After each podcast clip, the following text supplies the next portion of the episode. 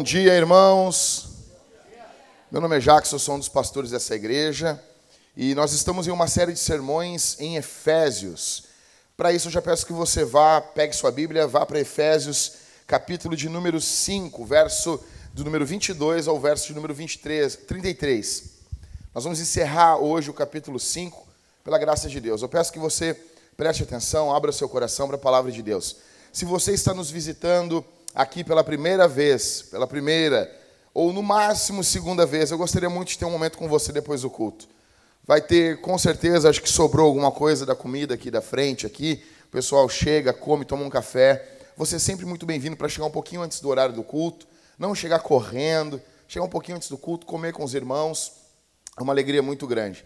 Então eu peço para um dos diáconos, depois do, depois do culto, se tiver reservado ali alguma comida ali, e me sinalizar alguns irmãos. Quem está nos visitando pela primeira vez, eu gostaria de dar um abraço em você, cumprimentar você e, e conversarmos um pouquinho.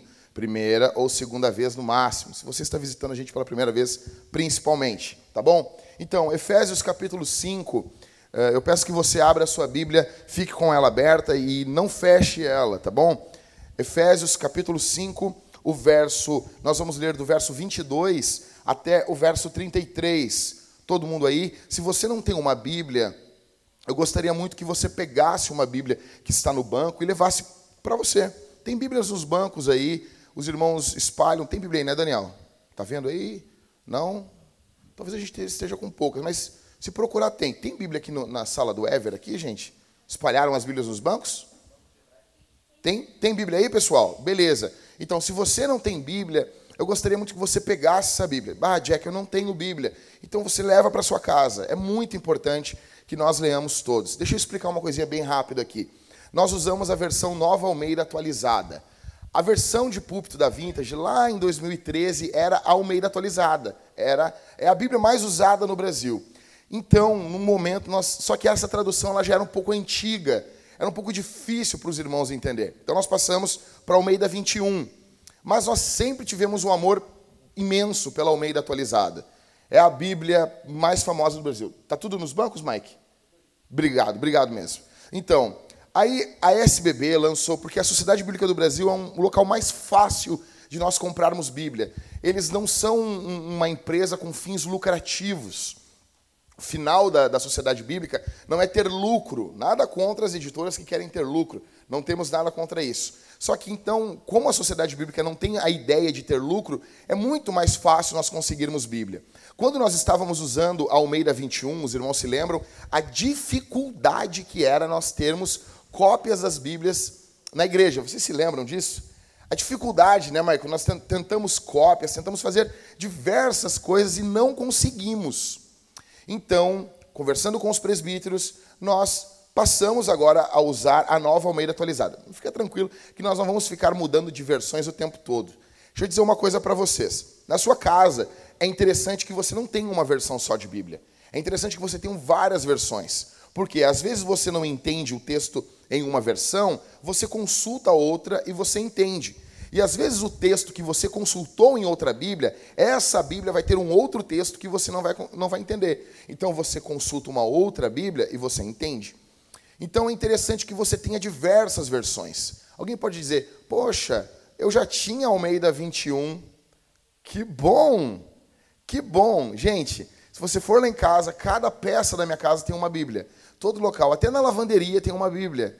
E daí, esses dias, a minha mãe chegou na lavanderia e disse: É verdade, tem uma Bíblia aqui em cima mesmo. Eu disse, tem, porque eu não posso, eu não posso ficar esperando. Se eu tiver que tratar alguma coisa, se, ah, pega a Bíblia, ou pega, pega aí a, a, fake Bíblia. Por favor, gente, por favor, não use a Bíblia de celular aqui na igreja. Pega a Bíblia no banco, nós temos Bíblia aí, use a Bíblia, tá bom? Eu ficaria muito feliz. Não, mas se você quer usar muito do celular, beleza. Só bota no modo avião para ele não ficar disparando as mensagens da internet. Qual foi a última foto aí uh, do Cristiano Ronaldo, do Neymar, você que gosta de futebol, as mulheres, qual é a, o último vídeo lançado pela. Diz uma vlogger aí que faz vídeo de maquiagem. Ninguém, ninguém vê isso aqui? Hã? Boca Rosa. Então, o último vídeo da Boca Rosa. Nossa, eu tenho. Bota lá no YouTube, assistir mais tarde. Mas daí já, né? Fica comigo aí, tá bom? Efésios capítulo 5, verso 22. Vamos lá, gente. Esposas, que cada uma de vocês se sujeite ao seu próprio marido como ao Senhor. Bom, isso aqui já é uma bomba. Nos dias de hoje, imagina chegar na frente do Projac, do Projaquistão, lá do lá no Rio de Janeiro, lá, e ler isso aqui em voz alta. Verso 23, porque o marido é o cabeça da esposa, como também Cristo é o cabeça da igreja sendo ele próprio o salvador do corpo. Não é pouca coisa, não, hein? Como, porém, a igreja está sujeita a Cristo, assim também a esposa se sujeite em algumas coisas ao marido? É, é só quando ela concorda? É... Como é que ela tem que se sujeitar ao marido? Vamos lidar um pouquinho com isso aqui? É, é, sabe? Como é que ela se sujeita? Revirando os olhos? Você revira os olhos para o seu marido? Eu, eu, eu sempre faço um exercício assim com a minha esposa em casa, assim. É bem tranquilo. Eu quero aconselhar os maridos a fazer isso com as suas esposas também. Se a mulher revirar os olhos, você diz assim: não tem problema, meu amor, você revirar os olhos. Faça tudo o que a igreja deve fazer para Jesus. A igreja revira os olhos para Jesus? Se revira, pode revirar à vontade aí. Tá bom? Ah, mas tu revira os olhos, pastor. Mas eu sou vesgo, eu posso. Tá bom? Verso 24, então, se sujeite em tudo ao seu próprio marido. Essa é uma boa motivação porque as mulheres devem casar com homens de Deus, com homens que as inspiram a se sujeitar a ele, né? Mas depois que casou, o problema é teu. Verso 25: Maridos, que cada um de vocês ame a sua esposa. Tem muito cara amoroso aí com a mulher dos outros, né? É muito fácil amar a mulher dos outros. Como também Cristo amou a igreja e se entregou por ela. Ou eu acho que isso aqui é mais pesado para os homens que para as mulheres. Enquanto a mulher imita a igreja, o marido tem que imitar Jesus. E quem vai para a cruz não é a igreja. Verso 26. Para que a santificasse, tendo-a purificado por meio da lavagem de água pela palavra. Para apresentar a si mesmo como igreja gloriosa, sem mancha nem ruga, nem coisa semelhante, porém santa e sem defeito. Cristo fez tudo isso para que a mulher, para que a igreja fosse santificada. O marido deve fazer isso, deve buscar a santificação da sua mulher. Verso 28. Assim também o marido deve amar a sua esposa como ama o próprio corpo. Quem ama a esposa ama a si mesmo. Ou seja, tem homens que, que amam até uma esposa, mas amam mais a si mesmo. Paulo está mostrando aqui que a mulher tem que ser amada como sendo uma com ele. Entendeu? Eu fico, eu fico. Eh, nós temos que colocar isso aqui nas coisas práticas da vida cristã e do casamento, gente. Você tem que amar sua esposa como o próprio corpo. Deixa eu dizer uma coisa. Primeiro, se a tua mulher é, é um corpo contigo, primeiro vem ela. Até por ela ser a parte mais frágil, como disse o apóstolo Pedro, capítulo 3. Como que você compra, gasta 100 reais com você, 200, e você não gasta nem 30 reais, 40, 50 com a sua esposa? Primeiro vem a roupa dela, cara. Primeiro vem os interesses dela, depois vem os seus. Tá bom? Então, porque foi isso que Cristo fez conosco. Verso 29, porque ninguém jamais odiou seu próprio corpo, ao contrário, o alimenta e cuida dele, como também Cristo faz com a igreja, porque somos membros do seu corpo. Eis porque o homem deixará o seu pai e a sua mãe e se unirá à sua mulher, tornando-se os dois uma só carne. Ontem eu compartilhei, acho que foi ontem ou antes de ontem, um, uma, uma, uma, reportagem do, da RBS, muito boa, por sinal, sobre a geração canguru, geração dos adultos canguru. E as pessoas ficaram muito indignadas, muito indignadas. Os jovens com 20 e poucos, 30 anos, morando com os pais, tem, seus, tem suas coisas, suas viagens, PlayStation, tem isso, tem aquilo. Estou fazendo meu pé de meia, né? Mamãe faz a comida, o papai provê as coisas. Nós precisamos virar homens, gente. Nós precisamos virar homens. Deixar, eis porque o homem deixará o seu pai e a sua mãe. Verso 32. Grande é esse mistério, mas eu me refiro a Cristo e à igreja. No entanto, também quanto a vocês, que cada um ame a própria esposa como a si mesmo. E que a esposa respeite o marido. Mandamento aqui, gente, fica com a Bíblia aberta aí, tá? Olhando para mim.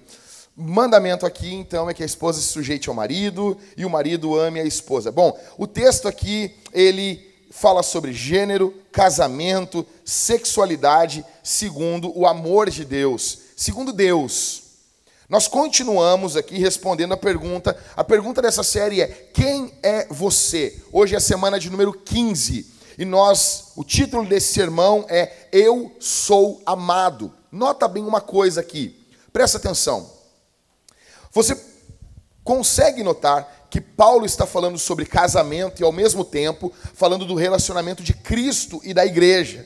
Você nota, se você quer entender o que é casamento, você olha para Cristo e para a igreja, para Jesus e para a igreja. Se você quer entender, se você quer compreender como Deus ama você, você olha para o casamento. Então, é um caminho de mão dupla. Essa é a sessão, com certeza, mais discutida em Efésios. Todo mundo discute isso aqui. Essa é a sessão que as pessoas mais brigam em Efésios. Aí alguém pode dizer assim, Jack, o título do sermão não é Eu Sou Amado, tu vai falar mesmo sobre gênero, casamento, sexualidade. Por que, que nós não falamos só sobre o amor? Vocês já viram esses evangelistas do amor? Você só precisa falar para eles sobre o amor. Leve o amor. Go, butterfly. Vá. Espalhe a purpurina do amor ao mundo como uma fada sininho. Vocês já viram isso? O texto fala sobre amor, sim ou não? Sim. O texto fala sobre sexualidade, casamento, também. Então, o que, nós temos que fazer? Fazer os dois. Nós temos, não podemos deixar as partes uh, uh, uh, complicadas da Bíblia que nos trazem problemas. Nós não podemos deixar esses textos de lado. Então a gente tem que se debruçar que o foco é amor. Claro que sim. Não há, a grande ideia aqui para vocês entenderem é que não há compreensão do amor a parte da pessoa de Jesus. Não tem como você compreender, entender, discernir o amor se você não conhecer Jesus. Gente, o amor, ele é um mistério. Tanto que Paulo fala aqui, fala sobre esse mistério. O amor é um mistério que em Cristo se torna conhecido. O amor, ele não tem uma definição simplesmente, só que agora, o que Paulo está dizendo é que o amor estava caminhando entre eles. O nome do amor é Jesus. Paulo deixa revelado que o amor é um mistério, deixa claro que o amor é um mistério que foi revelado. O padrão, olha aqui para mim. Gente, preciso que os irmãos sentem, gente. É muita gente caminhando aqui.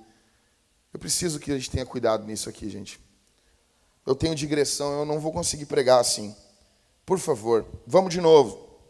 Eu vou, vou tentar de novo. O amor de Jesus pela igreja, ele é como o amor de um noivo pela sua noiva, mas nunca individual. Deixa eu explicar isso aqui. Eu estou na introdução ainda. Por favor, eu não quero os homens dizendo aqui, eu sou uma noiva. Não. Eu fico os caras barbados olhando, fico olhando esses caras barbados, tipo, eu sou como uma noiva adornada. Que horror! Aí eu fico imaginando o Michael vestido de noiva. Ah, isso não faz bem para nossa cabeça, Michael. Imagina eu vestido de noiva. Que horror! O Daniel, o Daniel até que ia ser estranho, né? Ia ser um vestido de noiva e duas sobrancelhas. Desculpa. Desculpa, Daniel. Falei alto? Puxa. Tô brincando. Não, Daniel é, são, é duas sobrancelhas que tem um corpo. Desculpa, Daniel. Desculpa, eu tenho a cabeça grande, Daniel tem a orelha grande, zóio vezes. É, mas, mas imagina, aí fica os caras dizendo, eu sou uma noiva. Não, coletivamente a igreja é uma noiva, não individualmente. Tem muita menininha também que ficam cantando. Eu, eu vi um louvor esses dias, louvor. Eu quero te levar para o quarto. Eu quero ficar no quarto contigo, te contar. Como assim? E não fala Jesus e fala só você e você. Os jovenzinhos ouvindo aquilo, se tremendo todo. Não. Para de cantar bailinho para Jesus. Tá bom? Então, o nosso anseio por amor perfeito, ele não é suprido nas relações horizontais. O nosso anseio por amor, ele é suprido plenamente somente na nossa relação vertical com Cristo. Essa é uma das questões. O próprio J Quest dizia o quê? O, o Rogério Flauzino, quero um amor maior. Um amor maior que eu. E ei, ei, eu. Não é? Poesia pura. Mas é verdade, esse é o anseio da alma das pessoas. A pessoa quer um amor maior do que ela mesma. Existe um anseio dentro da alma das pessoas. Elas querem um amor maior. Então é fato. O que o Rogério está cantando é fato. Mas eu não conheço essa música. É que você é muito novinho. Você pode botar lá J Quest, que antigamente era J Quest, e botar Amor Maior. É uma musiquinha chiclé, tá bom? Mas é verdade. Então aqui, vamos lá. Como que Jesus ama a igreja? Antes de a gente falar sobre casamento, o texto está falando primariamente sobre Cristo e a igreja. Então, como cinco maneiras de Jesus amar a sua igreja. Como que ele ama a igreja? Um, Jesus ama a igreja como cabeça. Quando Paulo fala que o marido é o cabeça da mulher, ele está mostrando que Cristo é o cabeça da igreja. O que, que é isso, o cabeça? Essa é uma grande discussão no meio teológico. Então nós vamos dar, todo mundo dá sua, o que pensa, nós vamos falar o que nós pensamos também, tá bom? E às vezes nós vamos estar falando a verdade, eu acredito que quase sempre. Cabeça significa que Jesus está no comando. Autoridade, domínio. Olha comigo isso aqui. Tem teólogos respeitadíssimos, que eu admiro eles demais. Um deles, Craig Kinner, que eu amo ele, eu sigo ele, eu sou amigo dele no Facebook. Que chique isso, cara. Aí o Kinner diz que cabeça não é autoridade, porque ele não. O Kinner tem pavor, pavor da, da submissão feminina. E quando ele chega nesses textos, tu vê que, cara, todo mundo tem isso. Só que tu não nota, tu também tem. Eu tenho, todo mundo tem. E o Kinner é fenomenal, homem de Deus, casado com uma mulher de Deus. Só que eu acho que a mulher dele é um pouco mandona em casa, e isso afeta a teologia dele. Quando ele chega nesses textos, o Kinner trava. E o Kinner, não, cabeça é fonte. Não é autoridade. Ok, não é fonte. Só que Paulo diz que o marido é o cabeça, porque Cristo é o cabeça. Se eu digo que o marido é fonte, ele não é autoridade, logo estou dizendo o quê? Que Cristo. Nossa, que medo que eu. É a caixa do baixo que está chiando aí.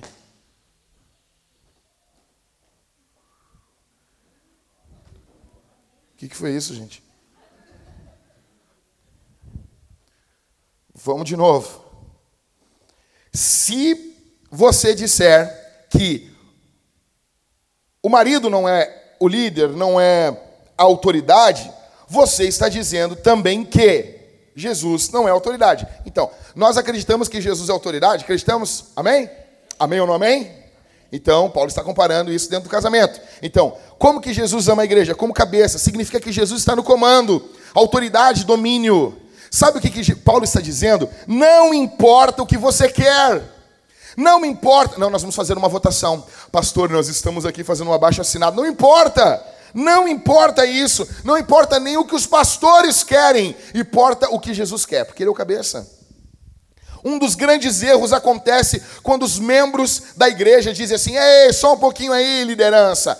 Essa aqui é a nossa igreja. Eu investi dinheiro, eu doei meu tempo. Ou então alguns líderes dizem eu sou líder de GC. Eu tenho de direito de conseguir meu espacinho aqui. Eu represento um grupo de pessoas, pastor. Essa é a nossa igreja. Não, não, não e não. Ah, só um pouquinho. Eu plantei essa igreja. Ou nós somos pastores e agora vai ser assim. Não, a igreja é de Jesus. A pergunta não é o que você quer, a pergunta não é o que eu quero, a pergunta não é o que nós queremos, a pergunta é o que Jesus quer. Nós devemos perguntar isso. Nós temos reunião de membros semana que vem. Jantar de membros vai ser uma bênção. E nós temos muitas coisas para apresentar para a igreja. E nós somos convictos que Cristo quer isso para a igreja. Por que, que nós estamos convictos? Cara, porque é coisas que são pesadas para nós como líderes. Ontem, na nossa reunião de presbitério, nós ficamos 12 horas na reunião de presbitério. Eu não aguentava mais olhar para os presbíteros. E no mundo tereis presbíteros.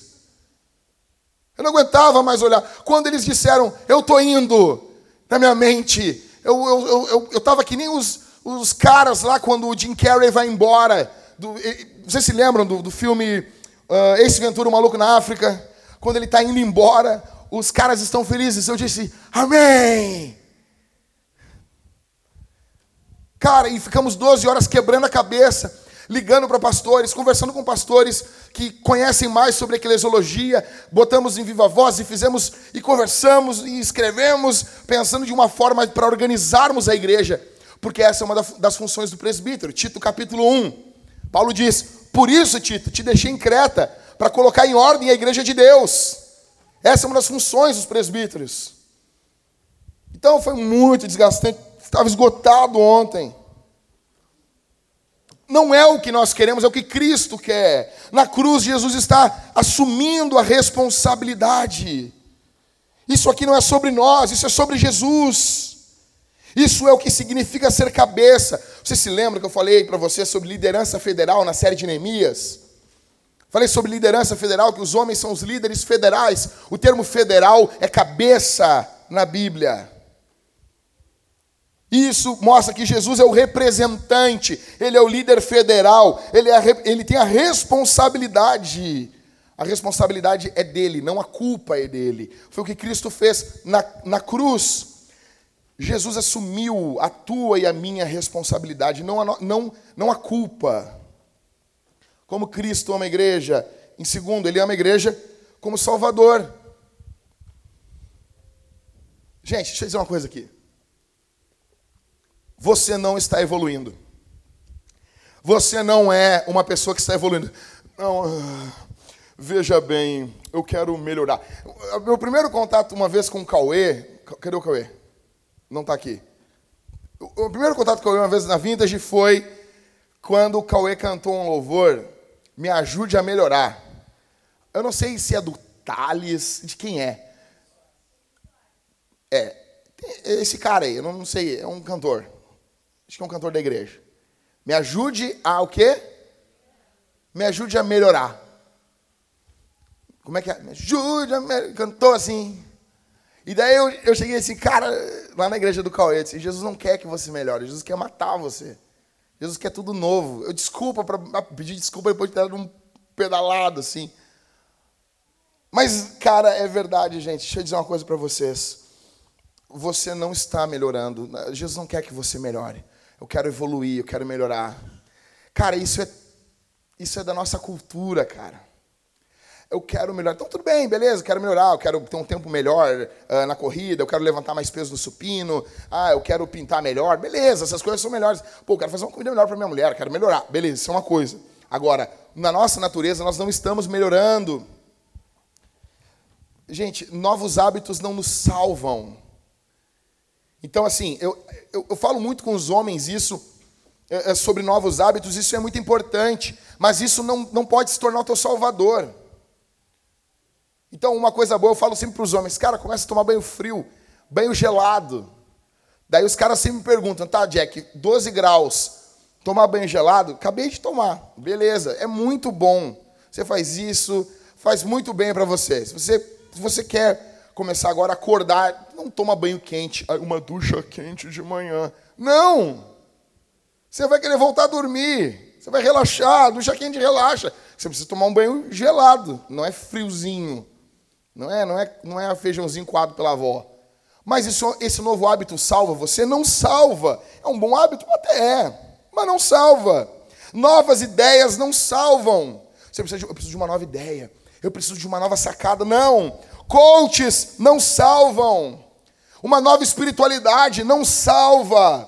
O que nós precisamos é que alguém venha de fora e nos salve, porque nós estamos perdidos. Você e eu somos pecadores, e muito pecadores. Como dizia Lutero, pecador é meu nome. Ou seja, nós precisamos de um Salvador. Gente, deixa eu dizer uma coisa: a morte vai tocar tudo. Então, a gente vinha vindo de carro aqui para a igreja, e daí a minha esposa dizendo assim: Eu acho que a Isabel, nossa filha, ela me enganou. O que, que foi, meu amor? Ela disse assim: O cabelo dela tá trocando, porque criança perde o cabelo. Ela tá com o cabelo só em volta, assim, parecendo o David Keelan. Sabe o David Keelan? O David Keelan, alguém tem que explicar para ele assim: para! Tu tá feio! David Keelan é aquele cara que, não sei, velho.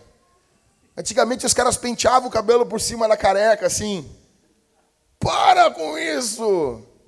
Aí, e eu disse que foi, amor. O cabelo dela tava no sol ontem, amor. E tava meio loirinho. E eu, pá, falei assim, que eu não quero que a minha filha seja parecida comigo, velho. Eu não quero. Os caras, eu não quero. Daí, mas, ah, eu fiquei, que, que pena, amor. Por quê? Porque o cabelo dela vai ficar branco muito cedo. Meu cabelo ficou branco cedo. O que, que é um cabelo branco? cabelo branco é morte. Um fio vai ficando poroso, fraco, grosso, horrível.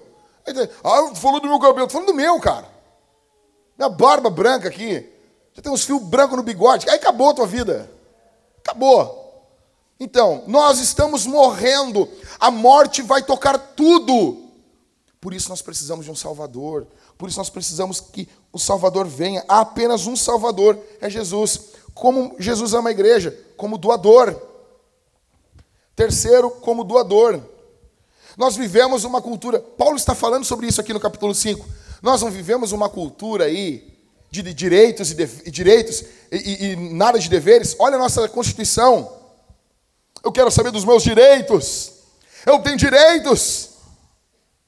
As pessoas estão preocupadas sempre com o que ganhar. Você nota isso? Chega no trabalho, vai fazer uma entrevista, a primeira coisa é o salário. Tudo bem, isso é importante, não é ruim, é bom. Só que assim, não há uma, uma alegria em doar. Eu vou doar algo nessa empresa, o meu tempo, minhas habilidades. Não. Na igreja, o que, que eu ganho nessa igreja? Ah, o estacionamento é ruim. Ah, o pastor é fraco. Ah, não tenho todo mundo quando eu preciso. Nós vivemos um período onde as pessoas só querem ganhar. E quanto mais jovem você é, é pior. É pior. Quanto mais novo você é, você tem isso mais incrustado em você. Você acha que você tem muitos direitos. Sabe, pastor, eu quero um carro impecável, um marido impecável, eu quero, eu quero tudo lindo, tudo belo. Só que ao contrário da cultura, Deus doa, Deus dá.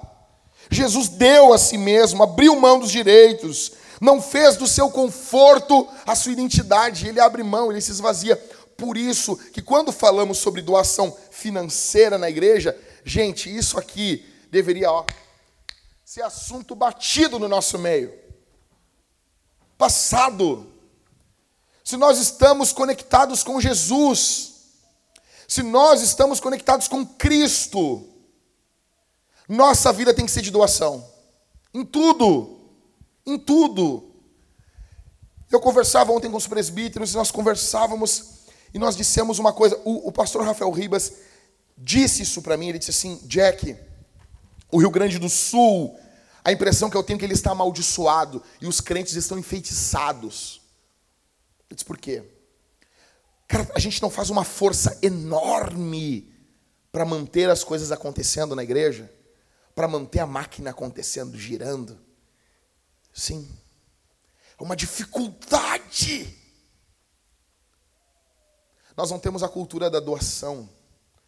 Nós somos embebidos pela cultura dos direitos. Mas Cristo amou a igreja como um doador. Em quarto, Jesus ama a igreja como santificador e purificador. Se ele é o santificador e purificador, é que você não é puro e eu não sou puro, ao natural. Nós somos purificados por Cristo. Significa que nós estamos sujos, somos contaminados, somos impuros, que isso é resultado do nosso pecado. Gente, olha aqui, vamos lá.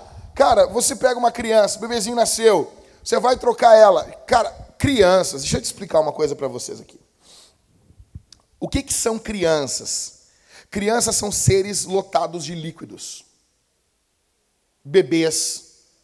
Essa é a minha definição. O que, que é um bebê? É uma pessoinha diminuída que não consegue coordenar nem a própria cabeça e quer coordenar você. Não consegue levantar a cabeça, não consegue levantar a cabeça, mas ela quer mandar em você. Vamos, escravo, me tire desse carrinho. Vamos, eu não quero ficar sozinha nesse berço. Vamos. E ela quer ser o seu faraó. Se você deixar, o bebê se torna o seu faraó. Lá em casa, a nossa filha não se tornou a nossa faraó, porque a Thalita é o faraó da casa. Tô brincando, amor. Brincadeira. Não é brincadeira. Não devia ter falado isso. É uma brincadeira isso. Uma brincadeira isso. Quando as luzes se apagam, a Thalita pega um chicote assim, o bicho pega. Mas assim, cara, então, bebês são, sabe assim, vocês já viram chuveiro anti-incêndio? É tipo um bebê, é tipo isso. Quando, quando chega a fumaça ali e dispara, bebês sempre têm líquido saindo, e às vezes são por diversos poros. Nós estamos virando nossa filha, pá, um jarro lá. Tu vai cuidar disso? O que, que eu faço agora? Apavorado, quando vê, já está vomitando, fazendo xixi. Isso, meu Deus, o que, que é isso? Assim é você e eu. Assim é você e eu. Assim é você e eu. Bebê sempre precisa que alguém limpe ele, é vômito. Rio Grande do Sul, então, tem, adiciona mais um líquido ainda saindo: ranho. Ranho. Como disse o, o, o pediatra do nosso bebê, ele disse assim: Cara, criança gaúcha é criança ranhenta. Isso parece um slogan do governo. Ou seja, cocô, vômito, ranho. Eles vão sujar tudo. Às vezes, quando eu entro no, no, no quarto da minha filha, parece que é uma cena de crime. É uma coisa mais linda. Cara, mas quando um bebê faz cocô, quem corre para limpar ele? Ah, ah, pastor, lá em casa é só a mãe. Tem problema, cara. Tem problema. O homem tem que limpar a bunda da criança também. Então, aqui, digamos que são os pais quem corre para limpar. Por que, que eles fazem isso? Porque eles amam. Cristo é o santificador e purificador da igreja. Quando você peca, quando você jorra líquidos de pecado de você, quem corre para limpar você é Jesus. Quem corre para limpar a nossa igreja, quem está limpando a vintage é Cristo. Porque nós não sabemos nem nos limpar direito. Como que Cristo ama a igreja? Ah, e deixa eu dizer uma coisa aqui: Jesus está aqui hoje, ele quer limpar você. Tá bom? Toquezinho pastoral. Bora. Quinto, como que Jesus ama a igreja? Como consolador e nutridor. Sabe? Cara, você pode ver que uma mulher amada, ela floresce. Uma mulher que não é amada, ela murcha. A mulher é como uma plantinha. A igreja que está sendo pastoreada por Jesus, ela floresce.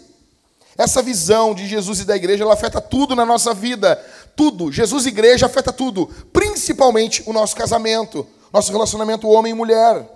Nós devemos nos acostumar. Gente, daí alguém pensa assim, mas pastor, é, a cultura não pensa assim. A cultura pensa diferente. Eles discordam de nós que nós. Cara, escute isso. Nós, não, não é que a gente discorda. Quando alguém falasse assim para você, vocês concordam com o casamento homossexual? Daí você tem que dizer assim, não. A pessoa, não, não, não, não discordamos disso. Nós discordamos de tudo o que vocês falam sobre sexo. Tudo o que vocês falam sobre casamento. Não é que nós discordamos, gente, tem que dizer para a pessoa assim, não, pensa bem, você me acha fundamentalista por dizer que homem não deve casar com homem? Eu sou muito mais do que isso.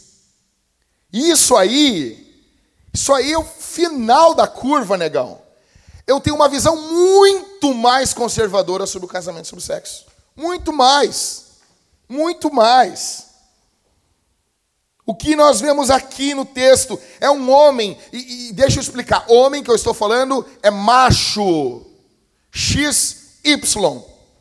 Nós vemos aqui uma mulher fêmea, uma fêmea. Você pode chegar em casa e dizer: Bom dia, minha fêmea.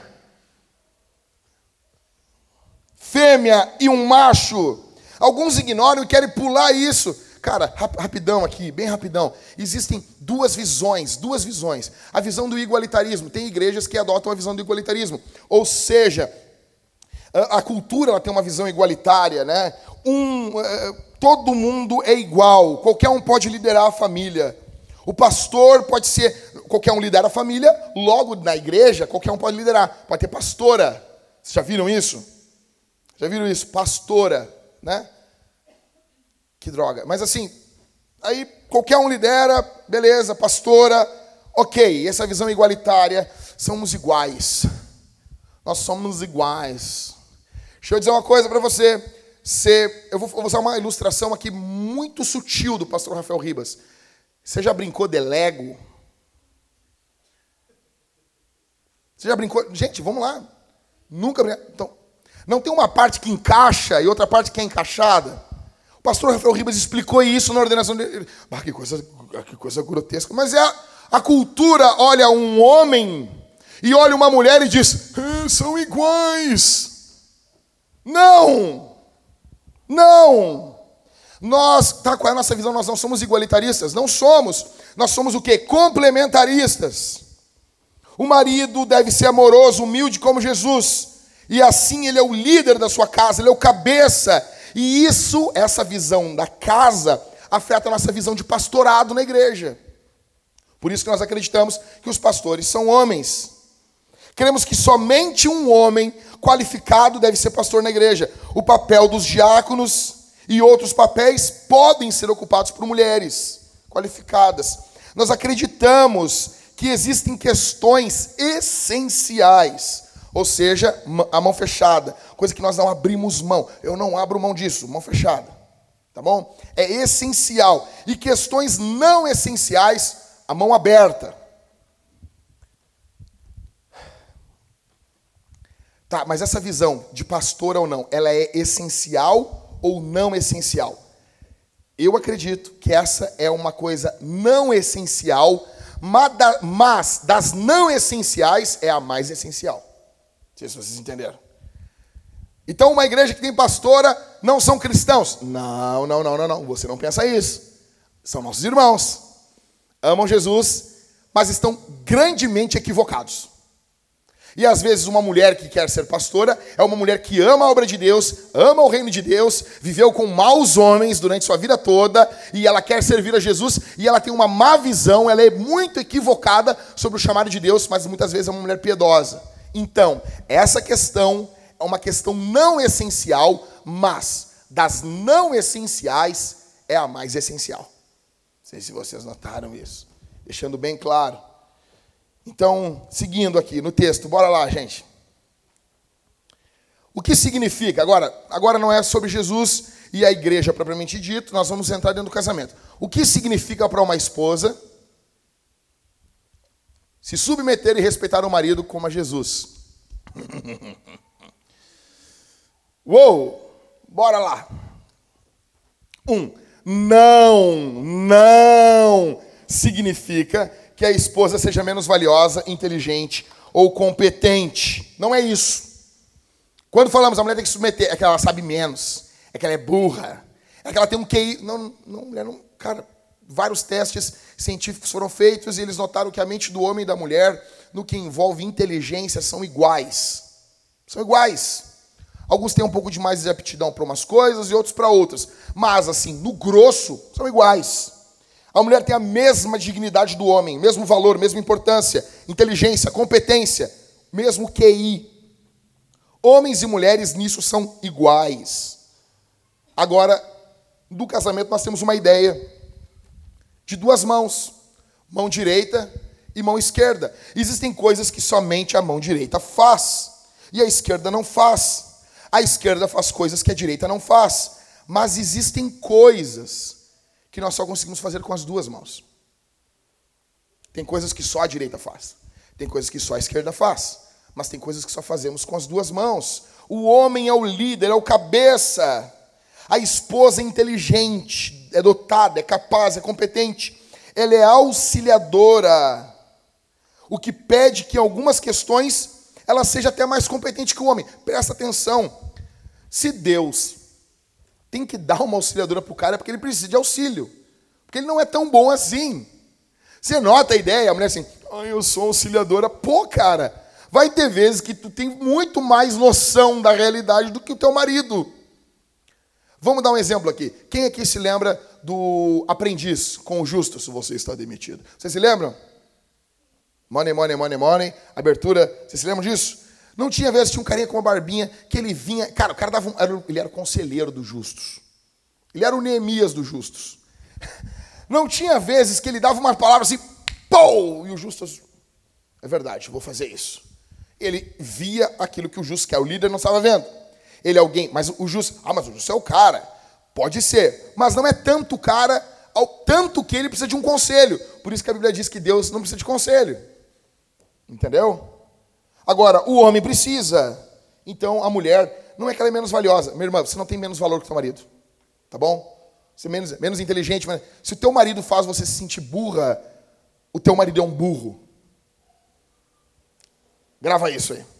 Dois não significa que os homens em geral devem governar as mulheres em geral. Essa aqui é uma coisa muito mal entendida aqui, hum, talvez na nossa igreja e nas pessoas que acreditam no complementarismo. Não estamos falando sobre gênero no total. Nós estamos falando sobre questões matrimoniais. Eu estou falando sobre questões matrimoniais. Cara, sabe por que eu estou dizendo isso? Deixa eu dizer uma coisa clara. Eu tenho uma filha. E eu nunca diria para minha filha: os homens estão no comando, faça o que os homens quiser. Tá louco? Tá louco? Nunca que eu vou dizer isso para minha filha.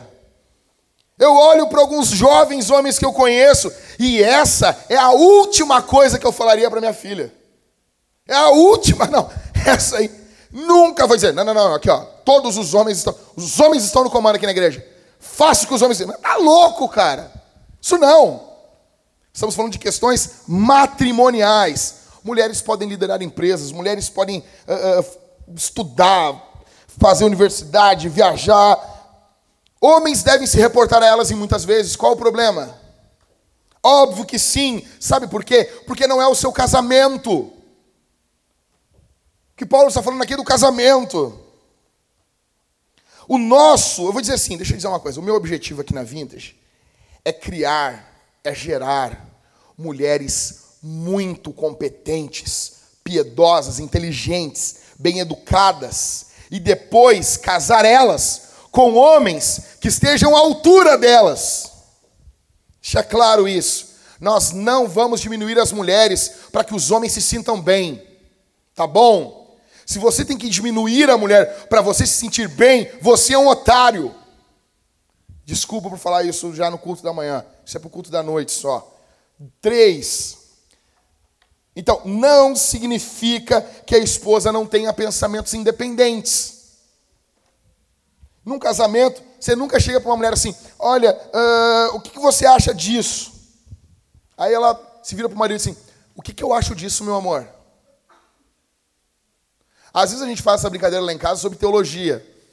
Então alguém pergunta para a Thalita assim: Uh, Thalita, tu é pré-milenista, pós-milenista ou milenista? A Thalita se vira assim, às vezes ali, nós estamos na, na, na cozinha, o que, que, que eu sou, amor? O que, que a gente é aqui em casa? Brincadeira, tudo bem. Mas não, a mulher tem seus próprios pensamentos. Tá? Fica tranquila, minha irmã. Você tem que pensar, você é um ser livre. Quarto, não significa que a esposa não pode influenciar ou tentar influenciar o marido. Não é errado a mulher tentar influenciar o marido. Não é errado. É errado quando ela manipula o marido. Então, Provérbios 19, 14 diz: A esposa sensata ou prudente vem do Senhor. Gênesis 2,18: Farei para ele uma auxiliadora. O homem precisa ser ajudado. O homem é alguém que precisa de ajuda. Tu tem noção assim, tu tem noção quando tu começa a pensar desse jeito? Esse cara precisa de ajuda. Entendeu? Aí já muda, o cara muda aquela, aquela liderança brutal do homem. O homem é alguém que precisa de ajuda. Antes da queda, ele já era alguém que precisava de ajuda. Tem noção? Ninguém na criação precisava de ajuda, só o homem. A coisa, sem pecado, nós já precisamos de ajuda. Imagina com pecado. Né? É complicado. Então, Deixa eu dizer uma coisa para vocês. A pessoa que mais me influenciou na minha vida não foi quem me ganhou para Jesus, o, o, pastor Daniel, não foi John Piper, não foi Mark Driscoll, não foi, não foi o, o, o São Wayne Gruden, não foi. É minha esposa. A pessoa que mais me influencia é minha esposa. A pessoa que mais me influenciou é a minha mulher. Por isso que eu oro, sempre quando eu oro no nosso culto, eu imponho as minhas mãos sobre a cabeça da minha esposa e eu oro por ela. Eu digo sempre isso aqui: faz dela uma mulher piedosa, da sabedoria. Por quê? Porque eu preciso que ela seja sábia, porque ela me influencia. Porque ela vai me influenciar. Eu quero que ela seja inteligente, piedosa, prestativa. Por isso que eu falo, eu fico encorajando ela, meu amor, vamos ler esse livro. Tem livros lá em casa que a gente tem dois iguais, porque nós lemos juntos. Eu quero que ela seja inteligente. Me lembro como se fosse hoje. Eu li, antes de começar a plantação da Vintage, eu li um livro, Plantar a Igreja para os Fracos. Aí, ó oh, amor, lê esse livro. Ela leu o livro e ela sublinhou. Lê de novo aí, amor. Isso aqui é tudo que tu tem que fazer. Eu li de novo. Ela sublinhou quase o livro todo. Em quinto, não significa que a esposa não expresse seus pensamentos e sentimentos. Mulheres sentem e devem dizer o que estão sentindo. Apenas faça isso de forma respeitosa com o seu marido, ajude o seu marido. Não declare guerra ao seu marido. Não declare guerra.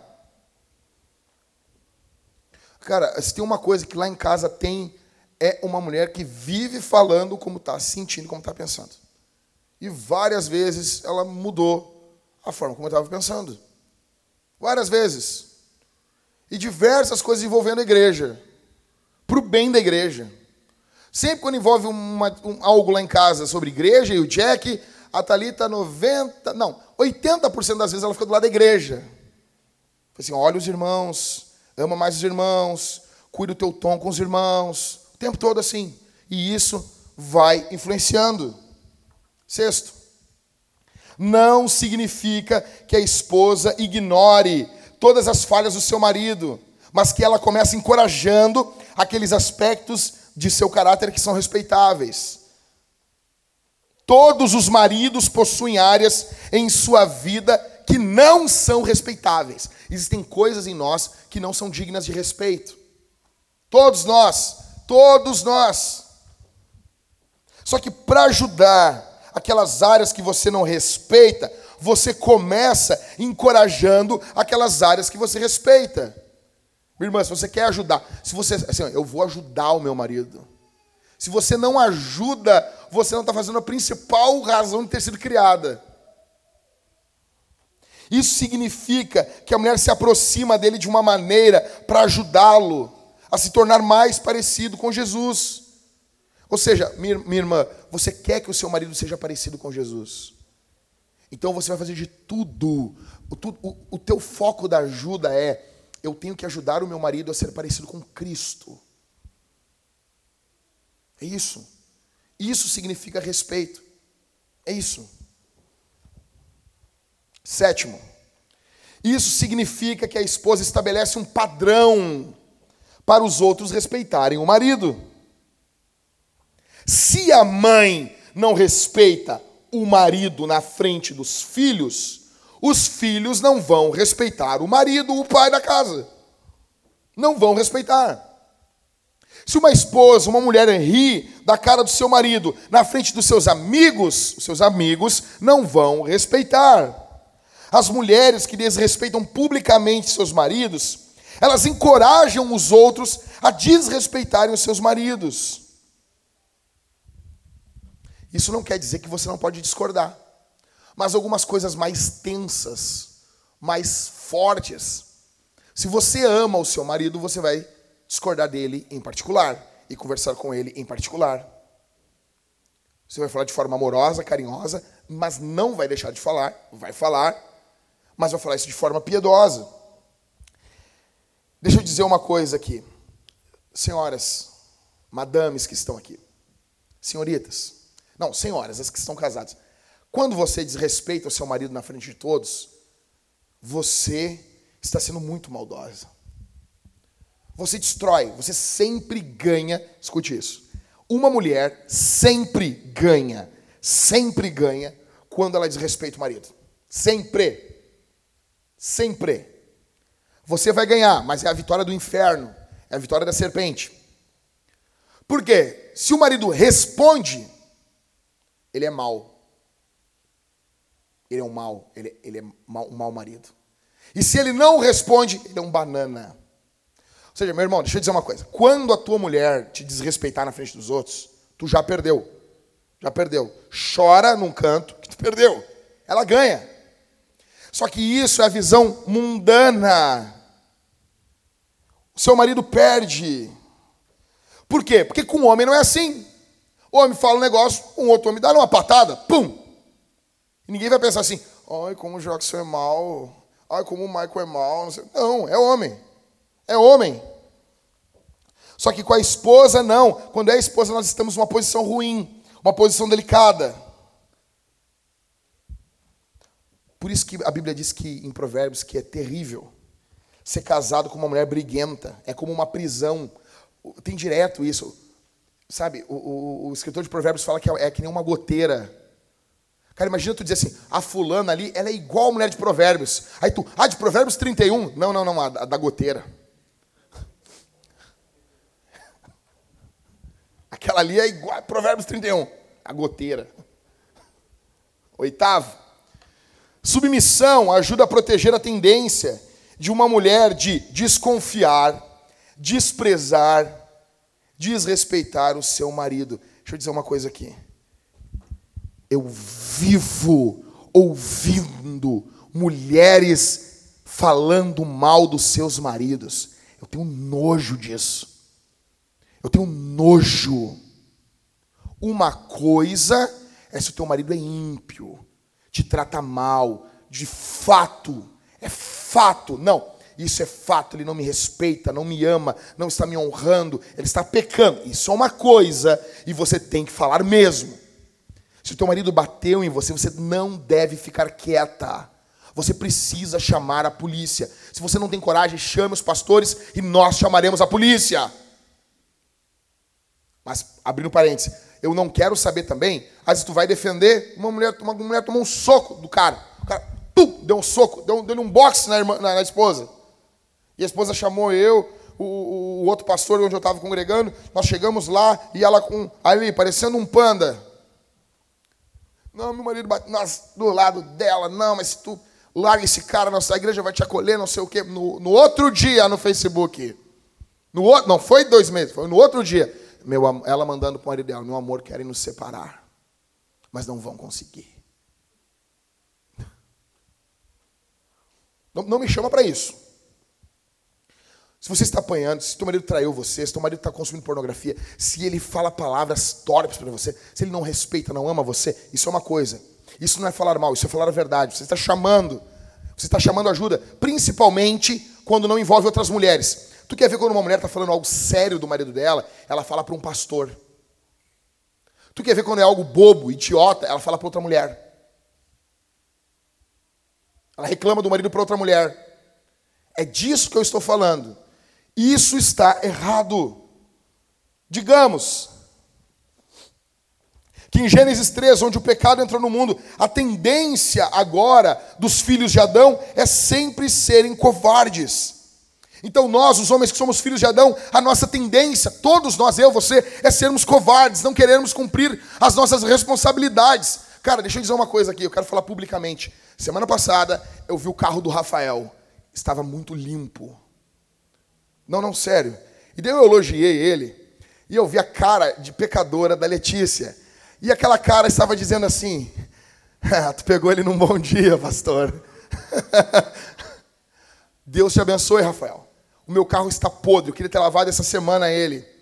Por quê? Mas choveu demais, não tinha como. Agora, deixa eu dizer uma coisa aqui. Nós, como homens, como que nós vamos botar nossas esposas num carro podre de sujeira? Ser velho é uma coisa, tá bom? Ser um carro velho aqui é uma coisa. Agora, podre de sujeira, botar as nossas famílias num carro podre de sujeira. Então nós sempre abrimos mão das nossas responsabilidades. Então, o homem abre mão. Qual é a primeira predisposição, então, da Eva? É desrespeitar. Mas como a Bíblia manda se submeter, isso freia um pouco, um pouco a mulher. Um pouco. Negão, olha para mim aqui, minha irmã. A tua tendência é tão grande de desrespeitar o teu marido que Deus deu para o marido mais força física. Tu tem um cara mais forte do teu lado. Deus deu mandamentos em toda a Bíblia para você se submeter. E ainda assim, você consegue desrespeitar ele. Eita vontade de desrespeitar, hein? Eita vontade de não se submeter. O resultado É um mundo em que, onde vivemos, onde os casamentos não estão bem, as pessoas não ficam juntas. Porque as mulheres não se submetem, os maridos não se responsabilizam. Nove. Isso significa que ela segue a sugestão da Trindade e de Jesus. Ou seja, a Trindade, o que é? Um Deus em três pessoas. Jesus se submete ao Pai. Isso diminui Jesus? Não. Porque na divindade, a submissão, ela não é fraqueza. A submissão é fraqueza somente no nosso mundo caído. Somente no mundo caído que submissão é fraqueza. Então, minha irmã, você é igual em dignidade ao seu marido, mesmo estando debaixo de autoridade. Você consegue entender isso? É por isso que um professor não vale mais do que um aluno, um político não vale mais do que o povo, um chefe não vale mais do que os empregados, o pai e a mãe não valem mais do que as crianças. É por isso que um jogador ele vale, não vale mais do que um treinador. Jesus, ele é Deus, ele foi enviado pelo Pai. Ele disse várias vezes que ele estava aqui para fazer a vontade do Pai. Ser submissa não te faz menos. Ser submissa te faz parecida com Deus. Ser submissa não te faz menos. Ser submissa te faz parecida com Deus. Beleza. Ok. O que significa para um marido amar e liderar como Jesus? Então, o marido, o marido é o chefe? Sim. Sim. Eu posso dizer que ele é, o, ele é o boss da casa, ele é o chefe da casa? Sim. Só que ele deve amar a esposa como Jesus amou. Deixa eu dizer uma coisa: todos os homens aqui casados são líderes. Todos. Todo homem casado é um líder. Bom ou mal. Bom ou mal. Jesus é o cabeça da igreja. Por quê? Por que Jesus é o cabeça da igreja? Porque Deus quis. Por que, que o marido é o cabeça da esposa? Porque Deus quis. Deus constantemente na Bíblia chama o homem para liderar. Então, em primeiro, homens, a questão não é se você é o cabeça, mas você é um bom ou mau cabeça. Nós vivemos num período de desfiles de idiotas Escute isso. No que envolve homens, nós vivemos um período de homens idiotas desfilando. Mães são abandonadas com seus filhos. E quanto isso ocorre na igreja? Não, pastor, Deus tem o melhor para mim. Eu não sei se eu estou certo, se é bem isso que eu quero. Dorme, transa, transa, transa, transa até morrer. Aí depois, quando. Ah, vou casar, né? Não, eu não sei se é bem isso que eu quero para minha vida. Eu tenho muita. Eu estou confuso. Não, não, pera um pouquinho, pera um pouquinho. Não, eu tenho vontade, quando eu vejo o cara dizendo que está confuso, eu estou confuso. Deixa eu dizer uma coisa assim, toda vez, deixa eu confessar esse pecado no púlpito aqui. Toda vez que eu vejo um homenzinho confuso, eu, eu imagino ele banguela na minha frente. Eu imagino ele, ele sem nenhum dente. Eu imagino ele que nem a minha filha, sem nenhum dente, assim, rindo. Pastor, obrigado por me ajudar a tomar uma decisão correta, pastor. Obrigado, pastor. Ah, que eu fico louco! Com o homenzinho confuso. Não são confusos para tocar no seu pênis. Não são confusos para consumir pornografia. Seu verme. Seu idiota. Seu lixo. Não trabalham, sugam, sugam, sugam. Abandonam igreja, abandonam faculdade. Eu fico louco, eu fico louco. Você troca de curso quantas vezes você quiser. Ninguém tem nada a ver com a sua vida, desde que não seja o governo que pague a tua faculdade e não seja o papai e a mamãe. Se você desembolsa do seu bolso, negão, estuda mil anos, faz todos os cursos de faculdade, que calcularam dá uns 600 e poucos anos. Eu não tenho nada a ver com a tua vida. O dinheiro é teu. Agora, o papai bancando. E daí ele disse: Eu estou confuso. Eu estou confuso. Ah. Ah, eu, mas tinha que ter um capítulo na Bíblia sobre definições de socos pastorais. Tinha que ter. Se maior angústia não tem na Bíblia. Tinha que ter. Homenzinho confuso. Não sei. Não sei se vamos ter filho. Não tem doença nenhuma. Tá? Não. Tem que ter. Tem que. Ah! Que raiva disso abandonam tudo. Cara, aqui nessa igreja, negão, vocês me matam, eu não mudo esse pensamento. Aqui nós não teremos homens moleques sendo aplaudidos. Responsabilidade. O que Cristo fez, nós assumimos a responsabilidade por nossas mulheres. E antes de fazer isso, nós assumimos a responsabilidade sobre nós. Sobre nós. Então, assim, as contas não estão bem. Beleza, o que eu vejo? Eu estou mal de dinheiro. Beleza. O que que tu fez para resolver isso? Tem irmãos aqui, o Guilherme, por exemplo. O Guilherme, conversei com ele essa semana, a gente conversou, ele me mandou planilhas e coisas sobre resolver questões financeiras. Por quê? Porque a minha parte financeira não está boa. E eu sou um homem. E como homem tem que estar. Mas eu não estou agindo como homem, mas eu quero agir, porque eu sou um homem. Então eu me revolto com isso comigo. É como se eu olhasse no espelho e dissesse assim: É um cocô, Jackson. Como que eu não vou doar? Como que eu não vou ser generoso? Como? E eu falei mais de uma vez no sermão de um senhor que fica na Ipiranga aqui. Essa semana eu passei, eu estava sem nenhum trocado no carro. Eu passei por ele, ele olhou para mim. E eu disse: Hoje eu não tenho nada. E ele olhou: senhor fica tranquilo, só a sua intenção já me deixa feliz. Nós precisamos ter responsabilidade. Alguns de vocês, solteirinhos, vocês pensam assim, ó. Entendi, pastor? Eu vou casar, daí eu viro um homem. Tu tá louco, cara. Você vai arruinar a vida de uma mulher e a vida dos seus filhos. O casamento, ele não torna você homem. O casamento não faz você ser homem.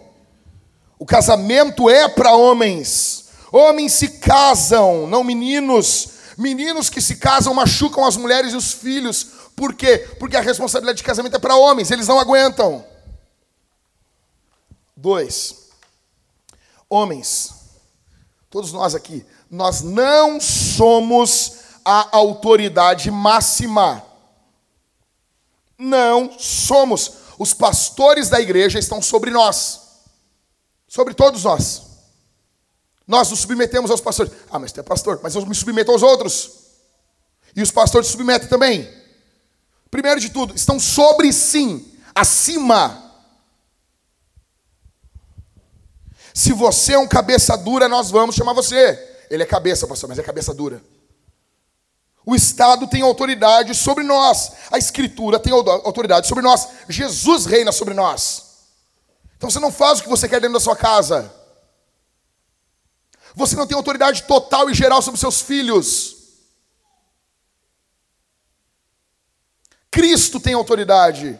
E se você estiver pecando no seu relacionamento com a sua esposa ou com seus filhos, você vai ser chamado ao arrependimento. Terceiro, homens nós devemos amar as nossas esposas e não o casamento. Aqui os solteiros. Muitos caras veem assim, ah, pastor, eu sonho com casamento, sou um homem romântico, pastor. Eu sou um homem romântico. Quase que vem para a igreja com uma rosa na boca, segurando assim. Eu sou um homem romântico, pastor. Eu sou romântico. Cantando em Branato, Rodrigo.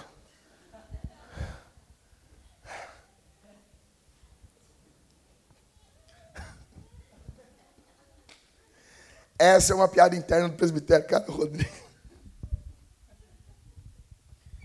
Ah, não. Você tem que ficar feliz, porque o presbitério é uma família. Vamos lá.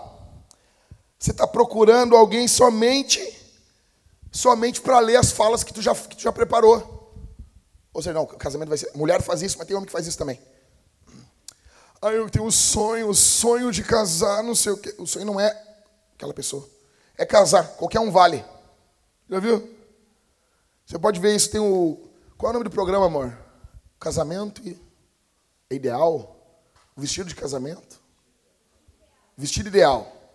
Ah, no, naquele canal lá, do, dos irmãos lá que constrói casa. Discovery Home Health. Tá lá. Tem uns caras muito viris naquelas lojas de casamento, né? Querendo esse, esse vestido. E daí o auge é o vestido. E para muitos homens o auge é só o casamento.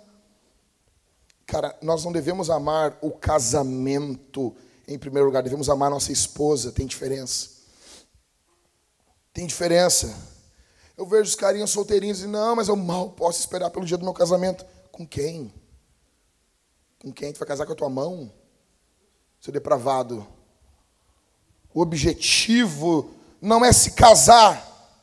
O objetivo é amar como Cristo amou a igreja. Ah, pastor, nem é tão difícil amar assim como Cristo amou a igreja. O quê? Escolhe uma mulher e ama ela por 50 anos. Depois tu me fala. Legal, isso é um trabalho para a vida toda. Se envelhece o cara. Não é fácil. Deus te abençoe, meu irmão. Quarto, homens, a sua amizade humana mais importante é com a sua esposa. Aqui que a porca torce. Deixa eu dizer. Eu sempre disse na Vintage que a amizade, a mulher, a, a principal amiga do homem é a mulher. Mas eu, eu não deixei bem claro isso. Não é que a mulher é a principal amiga do homem. A mulher é a melhor amiga, e isso vem antes do amigo do homem. Antes vem Jesus. Depois, logo depois vem a esposa. Não é, nós não estamos atrás de um cara que trabalhe, pague as contas e faça sexo quando chega em casa. Não. A essência do casamento é a amizade. O que é o casamento? Casamento é amizade com benefícios. Ok?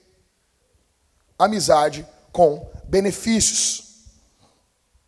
Amigos se divertem juntos, amigos trabalham juntos nos tempos difíceis.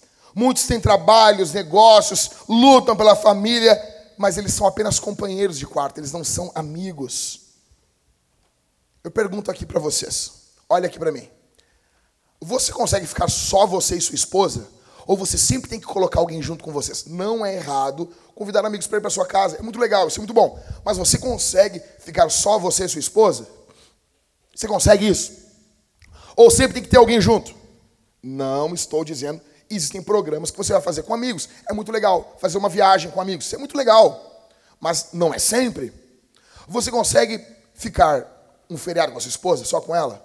Fazer uma viagem com ela? uh, ver um filme só vocês dois? Você tem conversa com a sua esposa? Deixa eu dizer uma coisa aqui. A minha esposa é minha melhor amiga desde quando ela tinha 17 anos. Quando a gente começou a namorar. Nós sempre falávamos de tudo, de tudo, de tudo, de tudo. Tem lá em casa ainda pilhas de carta e poesia que a gente se correspondia. Hoje não tem, hoje é só, né? Hoje a gurizada tá loucona, mandando nudes no, no WhatsApp. Nossa época, ela fazia uma mandava um poeminha do Camões, já ficava todo. Ai, ela gostou. Em quinto. Homens, ame sua esposa, e não apenas o que você espera que ela se torne. Ou seja, muitos dizem assim: ah, se minha esposa perdesse peso. Ah, se ela aprendesse a fazer uma comida decente. Ah, se minha esposa tentasse isso, se ela mudasse aquilo. Não é assim que Jesus ama a gente. Jesus não ama a gente desse jeito. Jesus não ama, nos não nos ama assim. Jesus nos ama assim, nos dá lista para a gente fazer. Não ame quem a sua esposa pode ser. Ame quem a sua esposa é. E veja quem ela se torna. Claro isso. Sexto, homens, ame sua esposa junto com o que vier com ela. Negão, tu casou com o pacote completo. Tua esposa não vem sozinha. Alguns vão casar com mulheres inférteis que não terão filhos. Você casou com ela. Essa é a sua mulher. Você casou com isso. Uma mulher com câncer. Você casou com essa mulher. Ela é sua esposa. Ame ela sim. A mulher engordou depois que casou. Ame ela do mesmo jeito. Emagreceu demais. Também é um problema. Emagrece demais, engorda demais. Paciência, é sua esposa. Ame ela do mesmo jeito. Muito doente. Perdeu a beleza. Não é mais a mesma beleza que era antes. Não importa. Ame sua esposa. Até porque você não é lá essas coisas. Sétimo, homens, temos que ser duros, olha isso aqui, duros e ternos para conseguirmos amar a nossa esposa como Cristo amou a igreja. Nós temos que ter uma pegada dura, firme e uma pegada leve, terna. Jesus, ele é duro com os falsos mestres, com os hereges, com aqueles que querem ferir a igreja. E ele é muito amoroso, terno, amável com o povo de Deus. Os caras que são apenas duros, eles abusam da sua família. Os caras que são apenas ternos, eles permitem que outros abusem da sua família. Ah, ele é muito manso, então outros vão abusar da família dele. Ah, ele é muito duro, então ele vai abusar da família. Não. Oitavo, homens. Como líder da família, nós assumimos a responsabilidade pelo bem-estar da família. Você não fica dando ordem sem se envolver. Sabe, eu fico, essa criança está suja. Alguém tem que limpar. Mas por que tu não limpa? Como assim? Eu cheguei cansado do trabalho. Tua esposa trabalhou o dia todo. Ela também está cansada. Você pode ajudar, você pode se envolver. É, na, você pode, você tem um jeito carinhoso de falar assim, meu amor, pode trocar ela para mim? Já notou que as esposas falam, eu fico às vezes indignado com a minha esposa. Minha esposa fala assim: Tu pode trocar a Isabel para mim, mas eu não estou fazendo para ela isso. Isso é o nosso casamento. Eu digo, meu amor, isso é para nós. Mas se a mulher pode falar isso, por que, que você não pede assim para sua esposa então? Se você não pode trocar a criança naquele momento, você pode muito bem dizer assim: Meu amor, o homem dizendo, Tu pode trocar ela para mim? Vocês entendem isso? A minha, eu fico vendo, pastor, a minha esposa não conhece Bíblia, porque tu é um mau pastor. Tu é um mau pastor dentro da sua casa. Eu fico vendo, a minha esposa não gosta de ler, é que a tua esposa não te vê ler. Imagina só, tua esposa não gosta de ler, ela não gosta de ler, mas ela está fazendo uma comida, tu pega um livro e lê um trecho para ela. Tu pega e fala de uma leitura para ela. Tu vai, tu vai envolvendo, não tem como não gostar. Não tem como não gostar. Nono, correndo. Homens, ela é um jardim e você é o jardineiro. Para de falar que Jesus é o jardineiro e as árvores somos nós não avacalha a minha ilustração.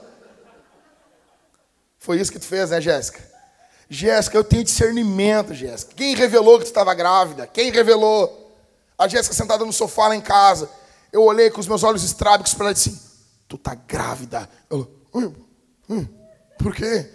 Deus, já sabia. Obrigado, Jéssica, eu sabia. Viu?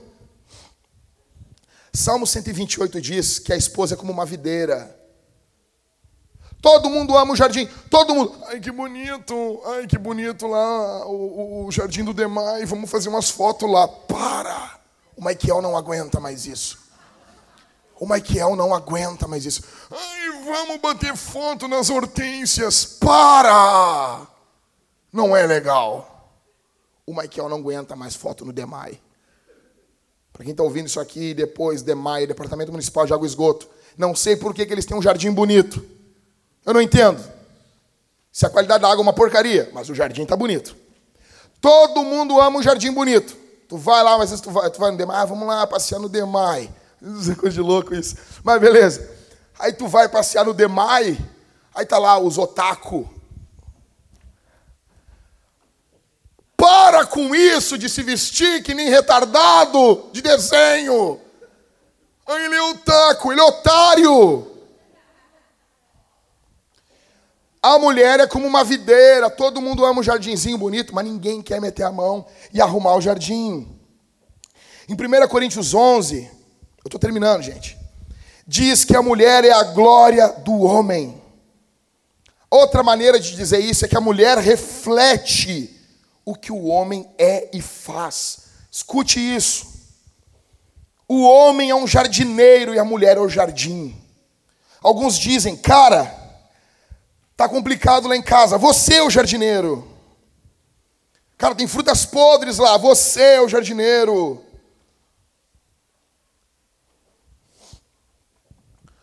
O que você precisa não é de um jardim novo. O que você precisa é ser um jardineiro melhor. Dois lembretes são solteiros. Tem muito cara querendo um jardinzinho novo. Não, não, não, negão. Tu tem que ser um jardineiro melhor. Não precisa de jardinzinho novo, não. Seu sem vergonha. Chinelão. Chimbungo. Senhoritas, senhoritas solteiras, não se casem com um homem que não te ama. Não se casem com um homem que não ama Jesus. Não se casem com um homem que não respeita você, não respeita os pais dele. Não se casem com um homem em quem você não confiaria que tomaria para tomar as decisões da família. Mulheres que estão aqui, escutam o que esse pastor está falando para vocês. É melhor ser solteira do que estar mal casada. Mulheres que estão aqui, me escutem. É melhor ser solteira do que estar mal casada. Homens, não se casem com uma mulher, a menos que realmente vocês criem uma amizade com ela e vocês queiram ser amigos dela para o resto da sua vida. Para o resto da vida. Eu quero ser amigo dessa mulher o resto da minha vida. Não se case com uma mulher que não ama Jesus. Se ela não faz, se ela não se não respeita, não se submete a Jesus, ela não vai se submeter a você. Não se casem. Ó, deixa eu dizer aqui. Você se lembra que eu falei sobre igualitarismo e complementarismo? Não se case com uma mulher uh, igualitarista. Não se case. Ah, mas ela é da igreja, mas ela tem a teologia igualitarista. Não se casa. Porque isso é o cerne do casamento. Se você é complementarista, não se casa com uma mulher igualitarista. Não faça isso. A qual a diferença do complementarismo e igualitarismo, Jack? Bom, casa e depois você vai ver. Você vai ver como essa questão teológica é central no casamento. Eu sei o que eu estou falando, negão. Você vai discordar de como organizar a família, resolver conflitos, ler Bíblia, criar filhos. Você vai estar plantando ervas daninhas do próprio jardim. Não se casem, homens, com uma mulher que não confia você, não segue a sua liderança, não concorda com a sua direção de vida, não concorda com a igreja que você quer frequentar, com a cadeia. Não, com, não case com ela. Se ela não concorda com isso, ela não é mulher para você. Ela não é mulher para você. Homens, Deus não está nos dando uma fórmula de como trabalhar. Ele nos dá. Gente, olha aqui para mim, eu estou encerrando, mas isso aqui é muito importante. Deus não está dando para nós uma sacada, dizendo assim: Ô Guilherme, pega essa sacadinha para ti aí, para tu, tu saber como fazer. Efésios 5 aqui, ó, é, é uns bizu de Deus. Não! O que Deus está nos dando são suas filhas para nós cuidarmos. Isso é muito sério. Você imagina o pai mais ciumento do mundo? não chega aos pés de Deus. Deus está nos dando uma filha sua para cuidarmos. Negão, isso é muito sério. É assim. Deus não quer que a gente apenas marque, vamos ficar marcando caixinha do dever. Ele quer que nós venhamos amar e ajudar e cuidar das suas filhas. Solteiros, confiem em Deus, não se entregue à maldade dos pecados de vocês. Não confiem nos seus impulsos, eles mentem. Confiem em Jesus. Eu quero chamar os homens casados e solteiros aqui na frente.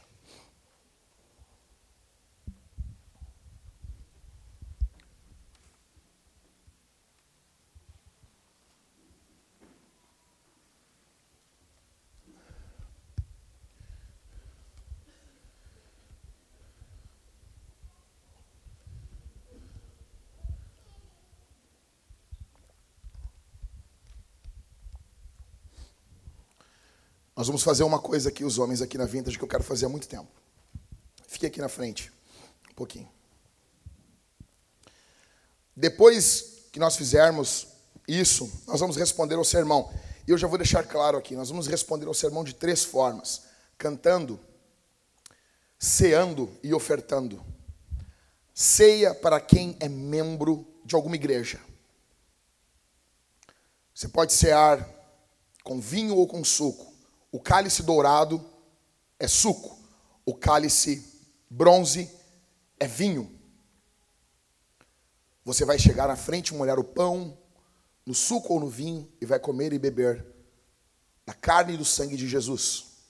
Você vai ofertar uma oferta decente para que o reino de Deus avance. Você vai dizimar aquilo que você ganha. Homens fazem isso. Homens agem desse jeito. E a igreja de Jesus é levantada por homens. Os homens levantam a igreja ou derrubam a igreja. E você vai cantar. Tudo isso pelo que Cristo fez. Se tiver mais homens lá na frente, Arthur, por gentileza, chame eles. Deixa um cara só cuidando lá na frente. Vem aqui. Pode vir tu depois aqui também. Traz o Augusto junto. Vem tu, Michael, também depois. Eu vou pedir que todos os homens fiquem olhando para o telão ali. Se virem para o telão. Todos os homens. Vem mais para cá, gente. Vocês venham mais para cá. Vem mais para cá, meus irmãos. Vem mais para cá. Isso, Davi, vem para cá. Vem também. Vem também. Mateus, vem. Todos os homens, venham. Venham. Traz o Isaac. Os homens, eu quero aqui na frente. Os homens, se tem mais algum homem lá na frente para vir, fique apenas um na segurança. Fique apenas um na segurança. Pode trazer o Augusto, Arthur. Deixa apenas um lá na segurança, por favor. Por gentileza. Com todo respeito, homens, eu amo vocês. E respeito e honro muito vocês. Só que eu quero que nós vamos fazer algo. Escute aqui. Ó. Existe algo na Bíblia que a Bíblia chama de juramentos. São momentos, são clímax na história de Israel. Eles levantavam pedras, eles erguiam um monumento e eles faziam juramentos. E nós vamos fazer um juramento hoje aqui. Eu quero que nós venhamos jurar isso muito alto. Eu vou falar uma, uma linha e vocês respondem. Muito alto. Para os céus, para o inferno, para todos ouvirem. Minha igreja será servida por mim. Minha esposa será amada por mim. Minha esposa será servida por mim. Minha família será guiada por mim. Minha esposa estará sempre em minhas orações. A Bíblia será aberta em nosso lar por mim. A Bíblia será aberta em nosso lar por mim. E meus netos adorarão o mesmo Deus que eu. Pois meus filhos adorarão o mesmo Deus que eu. Pois meus filhos adorarão o mesmo Deus que eu. Feche os seus olhos e vamos orar. Eu quero que os homens orem com as suas esposas agora. Procure sua esposa, abrace ela. Abrace ela, ore com a sua esposa nesse momento. É um momento de reflexão, é um momento de santidade, é um momento de muita verdade. Eu quero que você ore com a sua esposa nesse momento. Nós estamos aqui como homens, cheios do Espírito, homens de Deus. Nós estamos aqui tomados pelo poder do Espírito. Os nossos filhos serão conduzidos por nós, serão amados por nós. A cultura não vai moldar os homens de Deus. Ei, Deus fez você poderoso. Deus fez você poderoso, porque Ele colocou o seu espírito dentro de você, meu irmão. Você é o cabeça no seu lar, para orar pela sua família, cuidar do seu povo, amar o seu povo. Ame sua família, cuide dela. Feche os seus olhos nesse momento. Feche os seus olhos. Vamos orar. Vamos orar. Meu amor, vem aqui em cima, por gentileza, meu amor. Eu quero orar contigo. Traz a Isabel também, por gentileza. Feche os olhos. Comece a orar pela sua casa. Abrace, abrace sua família. Abrace. Levante a voz, ore, ore, não espere eu manivelar aqui em cima. Ore, levante a voz. Ore pela sua esposa. Você, minha irmã que é solteira, ore pelo seu futuro marido. Confie que Jesus vai cuidar de você e está cuidando. Se alegre em Jesus. Ore, ore. Abraça sua esposa, abraça seus filhos.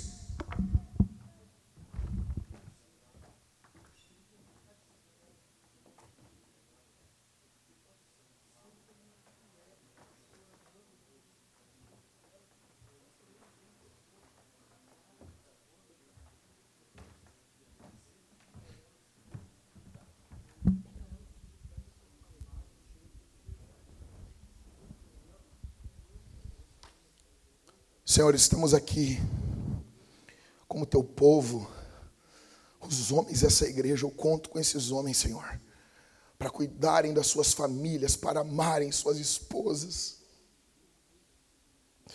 Ó Deus, nos guarda, nos guarda, Senhor, nos guarda de sermos como Adão, nos guarda de sermos como Adão, Senhor, nos guarda de sermos como Adão, faz de nós homens de verdade, faz de nós homens poderosos, cheios do teu espírito, que expulsem o demônio, expulsem os, os Satanás, que tem um poder do espírito, Senhor nos ajuda a doarmos para as nossas esposas, cuidarmos dos nossos filhos, no nome de Jesus.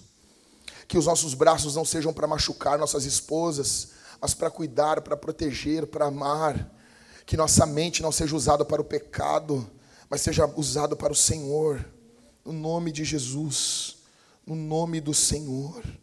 Faz de nós, Senhor, homens valentes que lutam, que lutam no nome de Jesus contra o pecado, contra a maldade, contra o diabo, no nome do Senhor, no nome do Senhor. Não permita, não permita, não permita que o diabo destrua sonhos, colocando empecilhos, pecados na vida dos teus filhos, no nome de Jesus, no nome do Senhor. No nome do Senhor, faz de nós homens que se doam, que se sacrificam, que se responsabilizam, que nutrem as esposas. No nome de Jesus. No nome de Jesus. Que o inferno recue, que o teu reino avance. Que o inferno recue, que o teu reino avance, sendo liderado por homens nas suas casas. Assim como o Senhor lidera a tua igreja e nos ama, porque somos amados pelo Senhor no nome de Jesus.